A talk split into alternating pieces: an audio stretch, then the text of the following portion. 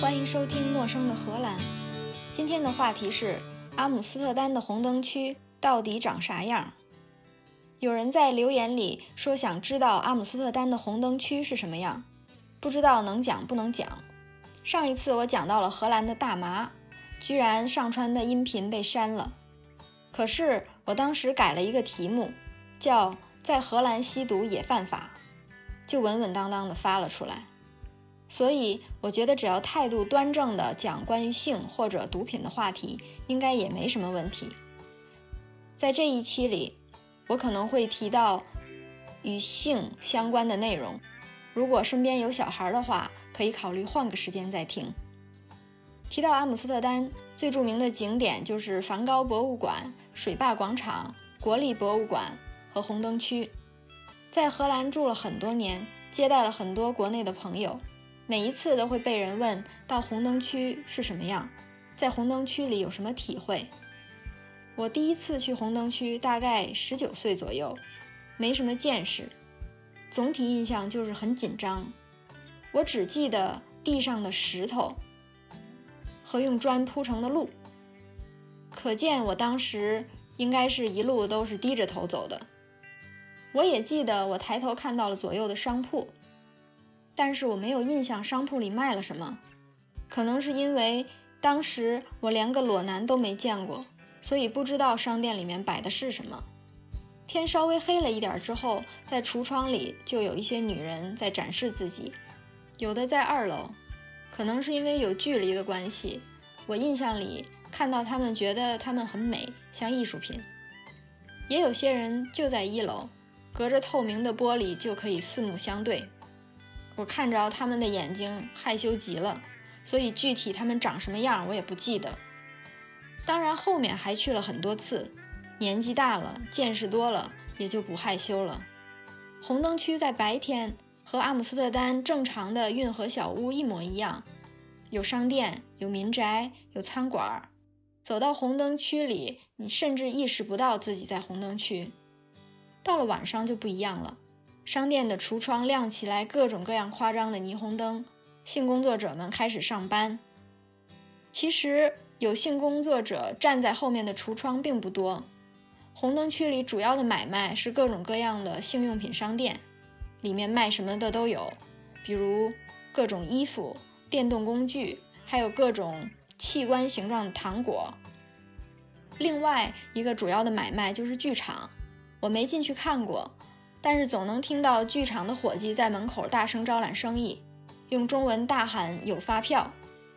有的时候我也看到一整个旅行团在剧院门口排队，看起来也是旅行社的项目之一。如果时间紧，没办法进去看一小时的表演，还可以投币看表演。我在广告上面看到的是两欧一分钟，只要把钱投进投币的小格子里，眼前的隔板就会拉起来。里面就有真人表演，表演什么很随机，时间到了隔板就关起来，想再看的话就要再投币了。我觉得这个就是真人版的拉洋片儿。天黑下来之后才会有性工作者站在橱窗前面，所以如果夏天来的话，天黑的时候已经十一点了，可能会很大程度上影响你在红灯区的体验。如果冬天来也不合适，风大的睁不开眼睛，一分钟都不想在街上多待。就算是有裸体的姑娘在你眼前，也只想赶快回酒店暖和暖和。倒是十月份来不错，七点钟天就黑了，吃完饭沿着街上走一圈，看个热闹，又不太冷。当你路过橱窗的时候，里边的性工作者会很大方的跟你打招呼，你也可以跟他们打招呼。但是一定要注意的是，不可以拍照。有一些国内来的自以为可以称霸一方的人物。觉得他可以在全世界任何一个地方为所欲为，不顾导游和旁边行人的警告，坚持拿出自己的手机对着橱窗里面的工作者拍照录像。就在十几二十秒钟之后，他身边就不知道从哪儿出现一个彪形大汉，把手机抢了之后直接扔在旁边的运河里。被抢手机的人回头刚要破口大骂，看到对方凶狠的表情，立马收敛了。周围的行人看到这一幕，也偷偷暗笑，觉得非常解气。我作为同胞，看到他这种全世界只有他是人的嚣张气焰被制止，心里也觉得他活该。我借此呼吁一下，大家不要觉得周围的人都是你的环境，只要你好奇，想拍照就拍照，想盯着人家看就盯着人家看。比如你看到一个外国小孩长得特别可爱，你就怀着充满爱的心情给他拍了张照片儿。你考虑过小孩愿不愿意让你拍呢？你考虑过小孩家长的心情吗？将心比心，如果街上跑过来一个陌生的外国人，忽然对着你家小孩拍照录像，你会不会觉得小孩被侵犯？你会不会觉得他对你家小孩不怀好意？他是不是个人贩子？还不要说是小孩。就是别人家的狗也不应该随便拍照，至少跟人家打声招呼。语言不通也不是借口，一句英文不通也没见人少买一件奢侈品。在这里工作的性工作者们，我觉得大部分看起来都来自东欧、罗马尼亚、俄罗斯，偶尔也有亚洲面孔，倒是很少见到荷兰人。听说荷兰人最近二十年都转去电视的成人频道。或者网上交易了。按照政府的宣传，理论上来说，在红灯区工作的人都是自愿去的，需要自己开一个个体户的公司，每年按时合法报税，和个人律师行、个人 IT 公司都是一样的。近年来，政府为了防止人口买卖、逼良为娼，特意添加了一个面试环节，每一个想要从事性服务的工作者。在拿到工作许可之前，都要经过一轮面试。虽然说只要自愿就会得到工作许可，政府一定要走这个流程，就是为了给每一个非自愿的性工作者提供一个向政府求助的机会。很多人认为在这里工作的人大多是没有其他技能或者生存手段的，可能绝大部分人是这样的，但是我也知道有自愿的，把它当做人生乐趣的。我有一个前同事，他全职在大学工作，每周有一到两个晚上去红灯区工作。聊天的时候听到他说到这一点，吓了我一跳，觉得我知道了他的惊天秘密，会不会被灭口？聊下去才发现，他对这一点完全不避讳，只是个人兴趣。他说他的工作清闲又有趣，因为没有挣钱的压力，所以可以选择自己想接的客人。不想接的客人，只要礼貌的拒绝就好。但是我相信红灯区里百分之九十五的人都不是像他这样的心态。很多人因为生活所迫，每天一定要接够一定数量的客人，才能付清自己租赁橱窗的费用、其他生活费和家庭支出。据说租一个橱窗每天要一百五十欧到两百欧，而接待一个客人可以挣五十到一百欧。当然，收不同的钱就要提供不同的服务，服务的时长大概是十五分钟到一个小时。如果你想体会一下性工作者的工作环境，在红灯区里有一家叫“红灯的秘密”的博物馆。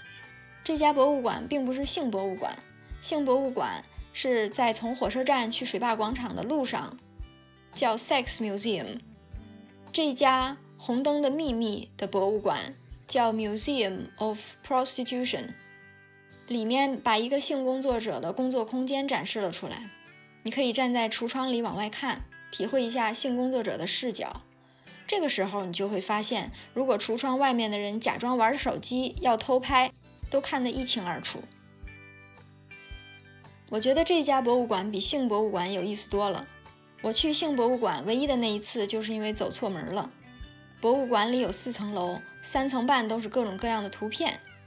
并不能给游客带来什么在网上看不到的体验，倒是在这家性博物馆同一条街不远的地方有一个人体博物馆，Body Words。如果你不反对人体标本的话，我非常推荐大家去看。里面有各种各样的人体标本，有的展示肌肉，有的展示骨骼，有的展示神经系统、血液系统、大脑、消化系统，还有各种各样的切片，比如一片一片。一厘米厚的人体侧面切片，可以看清楚大脑、内脏，还可以看到肚子上的脂肪、内脏脂肪。我是在学解剖学的时候和同学特意去看的，我们在里边待了三个多小时，把课本上的平面图终于跟实体联系起来了。如果你是学校的老师，有教师证的话，去这家博物馆还可以免费，正常票价好像是十七欧或者二十五欧。社会上也有团体反对人体标本，这家博物馆也饱受争议。反对人体标本的人说，就是因为有了这样的商业行为，才导致尸体有了商业价值，有了市场，导致死者并没有捐献遗体的情况下，遗体却被用来进行商业买卖。从博物馆再说回红灯区，因为这个是政府允许的买卖，政府也提供保护，一直都有警察在红灯区巡逻。作为游客，不管白天晚上还是深夜，都不会感到不安全。让我感到不舒服的是，在这里有很多卖大麻的店，街上有很多人吸大麻。大麻是一个非常难闻的东西，特别的臭。看到旁边有人吸大麻，把烟吐到我身上，我就想骂人。当然，也就是想想，又没人家高，又没人家壮，连我的纹身都没有人家纹身的颜色深。我这么怂的人，肯定是不会挑衅的。再说说红灯区里的客人。我见到的大部分是年轻人，听口音都是从英伦三岛来的。据说这也是他们成年之后的一个体验项目。有一次看到三个年轻人推推搡搡的把一个同伴硬推进一个橱窗里，窗帘关起来，再打开，这个刚才被推进去的小伙子一脸难以名状的害羞加小开心从门里出来，和另外三个同伴悉悉嗦嗦的耳语。看到这一幕，我反倒觉得挺温馨。在年轻的时候，和几个信任的好朋友，有这么一个只有朋友间知道的秘密。我相信，在他们八十岁的时候，这一幕还是会拿出来回忆的。在这些客人里，也有非营利组织的人，旨在解救非自愿的性工作者。他们会假装成客人，了解新来的性工作者的背景。如果发现他们是被贩卖到这里，强迫从事性工作的，就会报告给警察。警察就会假装成客人，再确定一次性工作者的身份和意愿。如果发现真是人口贩卖的受害者，就会想办法营救出来。以上就是今天的内容。陌生的荷兰，下次见。